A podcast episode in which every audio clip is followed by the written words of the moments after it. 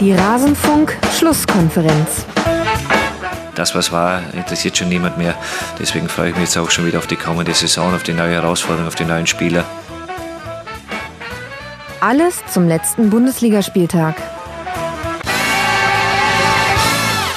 Das, was war, das ist nicht mehr. Zumindest das, was die letzte Saison betrifft. Aber auf diese Saison wollen wir natürlich ganz genau schauen. Und damit hallo und herzlich willkommen in der Rasenfunk-Schlusskonferenz in einer besonderen Ausgabe. Hier hört ihr genau den Teil, den wir zu Eintracht Frankfurt zu besprechen hatten. Ich spreche jeden Bundesligaspieltag mit zwei Gästen und alle Spiele kommen zur Sprache. Das hier ist jetzt dann der Teil zu Eintracht Frankfurt, wie schon gesagt. Und alle anderen Spiele findet ihr auf rasenfunk.de nach jedem Spieltag in der Rasenfunk-Schlusskonferenz. Jetzt wollen wir uns anhören, was hatten wir zu Eintracht Frankfurt zu verzapfen und bitte. Kommen wir damit mit Eintracht Frankfurt auch zum nächsten Spiel, das nicht nur Tore hatte, sondern auch einiges an Tempo und offensiven Aktionen. Das war ein überzeugender Auftritt der SGE am Freitagabend. Nachdem man unter der Woche zum zweiten Mal Leipzig besiegen konnte im Pokal, setzt es jetzt gegen Augsburg ein klares 5 zu 0 nach Toren von zweimal Chandler, Silva und zweimal Kostic. Und ein Mann ist an vier der fünf Tore beteiligt, nämlich eben jener Philipp Kostic. Yvonne, Warum glaubst du denn, ist Augsburg mit Kostic nicht zurechtgekommen? Ist ja nicht überraschend, dass Frankfurt über ihn die Offensive ankurbelt. Ja, generell war ich tatsächlich ziemlich überrascht, was Augsburg da eigentlich gemacht hat oder eben nicht gemacht hat, weil es, es wirkte irgendwie, ja, weiß ich nicht, dann viel zu passiv generell. Also in der ersten Halbzeit standen sie meistens noch relativ gut. Also das hat man ja auch gesehen, dass, also die erste Halbzeit haben sie sich ja auch noch tapfer bemüht. Und ähm, da merkte man auch, dass Frankfurt da noch tatsächlich ein bisschen Mühe hatte, durchzukommen. Aber ähm, dann irgendwie in der zweiten Halbzeit brachen da irgendwie alle Frankfurter Spieler irgendwie innerlich aus. Und mhm. man hatte so das Gefühl, Augsburg weiß gar nicht, was jetzt gerade passiert. Die wurden halt förmlich überrannt. Ich bin mir nicht sicher, ob die tatsächlich irgendwie wussten, was sie jetzt eigentlich dagegen tun konnten weil sie einfach so passiv an diesem Spiel nur noch teilgenommen haben, hm. dass weiß ich nicht. Also gut, jetzt, ich meine, es kann sein, dass die Frankfurter durch die Auswechslung ähm, von Abraham mhm. nochmal neuen Wind bekamen. Dadurch mussten sie ja ein bisschen umstellen. Ilsanka ging in die Innenverteidigung und so weiter. Aber ähm, generell spielte Frankfurt es aber auch anders aus als die letzten Spiele, hatte ich das Gefühl. Also es war nicht die Eintracht der Spiele davor, sondern doch noch mal eine Stufe überraschender. Also klar muss man mit Kostic rechnen, aber dass er so also wirklich so alles nutzt, was ihm gegeben wird und dann noch so einen starken Chandler dabei hat. Ja. Das ich, also für mich war tatsächlich auch die Schlüsselrolle in diesem Spiel Chandler, der wirklich ein unfassbar gutes Spiel dahingelegt hat. Mhm. Und als Augsburg-Spieler damit zu rechnen, dass Chandler plötzlich zum Außenstürmer wird, weiß ich nicht. Musst du halt auch erstmal mit klarkommen, dass das dann plötzlich passiert. Aber generell, wie gesagt, ich, ich kann es mir selber nicht erklären, warum Augsburg so passiv aufgetreten ist. Vielleicht hat Christoph eine Erklärung. Wirklich erklären? Nee, kann man es wahrscheinlich auch nicht wirklich. Also da standen ja teilweise, ob man jetzt das 4 zu 0 nimmt oder das 3 zu 0, da standen ja Spieler im Strafraum komplett frei. Mhm. Also, weiß ich nicht, gibt's ja immer wieder solche Szenen. Jetzt ja, bei Werder sehe ich es ja auch leider oft. Also das ist dann oft auch nicht zu erklären, auch wenn man dann die Spieler fragt oder den Trainer. Das ist dann halt einfach irgendwie diese Passivität, aber warum man jetzt in dem Moment nicht da ist, schwer zu sagen. Aber wenn so ein Spiel sowieso gegen einen läuft, ne, dann, dann passiert das natürlich auch. Dann hast du natürlich auch nochmal diesen Faktor, den Max angesprochen hat. Dann fällt ein Tor und direkt danach das andere. Hm. Legt wieder mal diese, diese These beim 4-0 und 5-0. Ja, und die Augsburger haben halt irgendwie überhaupt kein Mittel gegen diese, diese Flügelzange gefunden, was ihr da schon angesprochen habt. Chandler, wo ich auch nie erwartet hätte, dass der nochmal so durchstartet und Kostic. Das war schon sehr gut. Und äh, ich glaube auch, dass Hasebe, die, die frühe Einwechslung von Hasebe Frankfurt gut getan hat im, im Spielaufbau. Ja, das glaube ich auch. Mhm. Also Hasebe auf der ja. 6 hatte da einen guten, guten ja. Impact. Ich möchte eigentlich zu diesem Spiel vor allen Dingen eine wichtige Sache sagen. Wir reden ja ständig von irgendwelchen Vorbildfunktionen und Schiedsrichtervorbildfunktionen und was weiß ich. Und was in den letzten Wochen sich entwickelt mit kranken, angeschlagenen, sonst was Spielern, Trainern, auch Kofeld war ja, wurde dafür gelobt, dass er da krank am Spiel teilgenommen hat und so weiter. Und auf Frankfurt-Seite muss ich sagen, wenn man sich übergibt, gehört man nicht auf den Fußballplatz. Und dann muss man auch nicht gefeiert werden, dass man da 20 Minuten eine starke Leistung bringt, obwohl man Magenprobleme hat. Mhm. Also ich würde mir auch da ein bisschen mehr Vorbildfunktion wünschen, ehrlich gesagt. Ja, das äh, kann man definitiv äh, so einordnen. Ist auch ein, ist auch ein wichtiger Punkt.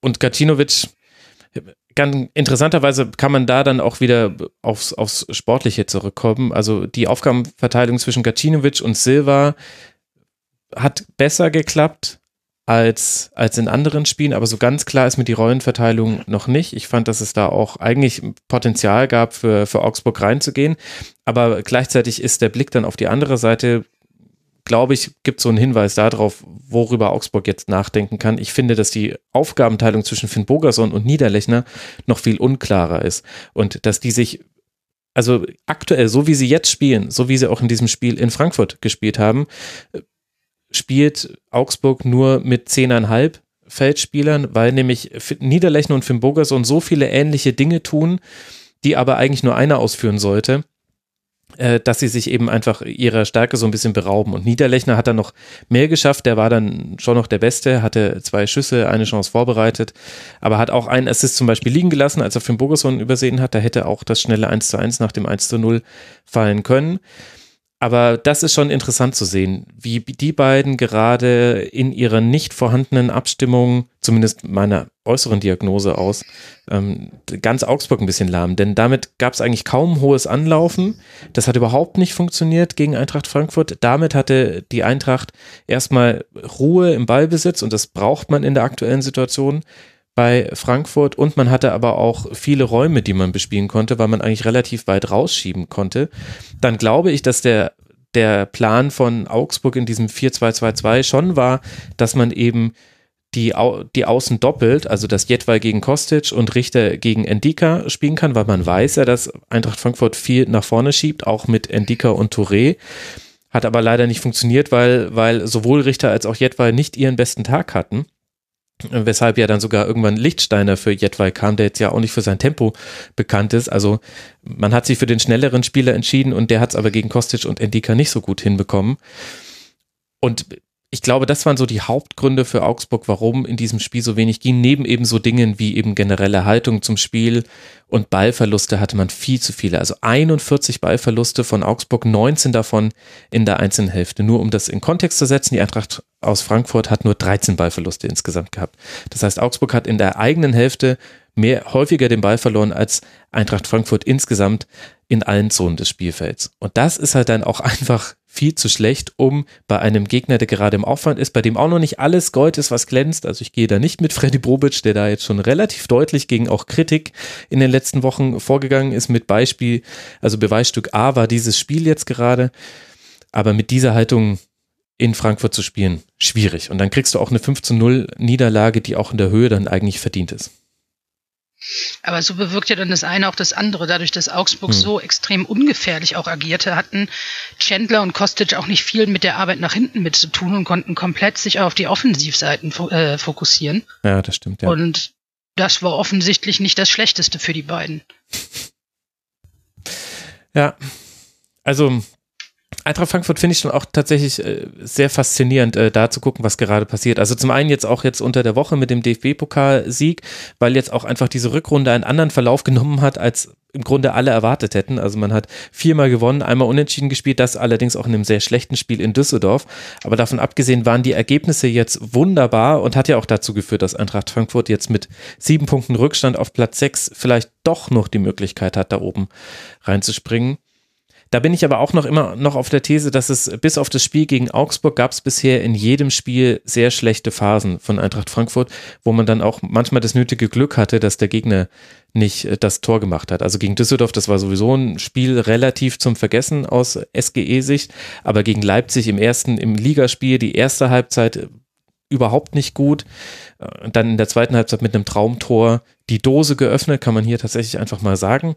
Dann und im DFB-Pokalspiel war die gute Phase von Leipzig zwar wesentlich kürzer, aber sie hatten auch zwei sehr klare Torchancen in der in den ersten zehn Minuten. Will jetzt nicht sagen, dass das jetzt Glück ist, wie Eintracht Frankfurt spielt, das auf gar keinen Fall, aber ich finde, das muss man halt bei der Bewertung noch mit einbeziehen. Wenn ich eben sage, es ist nicht alles Gold, was glänzt, dann meine ich genau das, dass halt jetzt in den Spielen jetzt mal wieder alles auch tatsächlich geklappt hat, was für Eintracht Frankfurt klappen muss, damit man diese Spiele gewinnt, was ja in der Hinserie irgendwann verloren ging.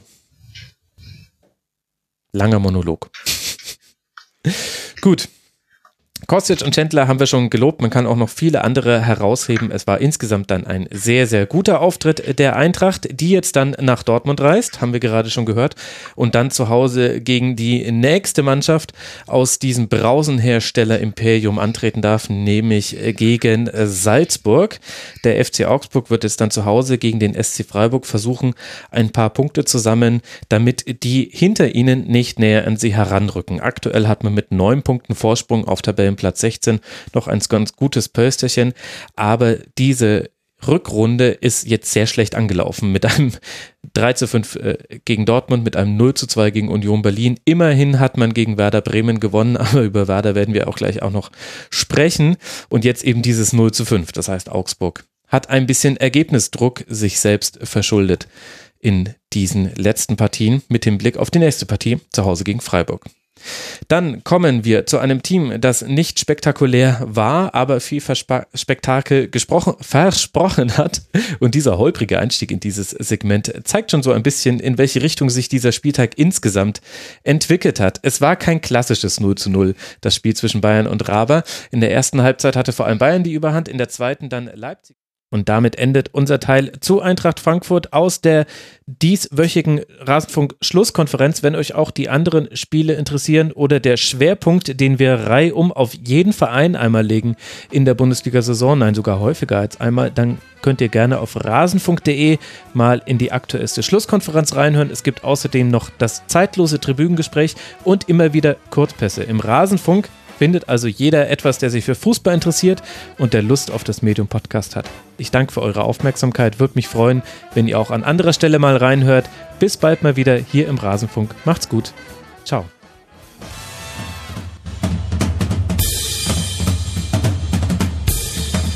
Das war die Rasenfunk-Schlusskonferenz. Wir gehen nun zurück in die angeschlossenen Funkhäuser.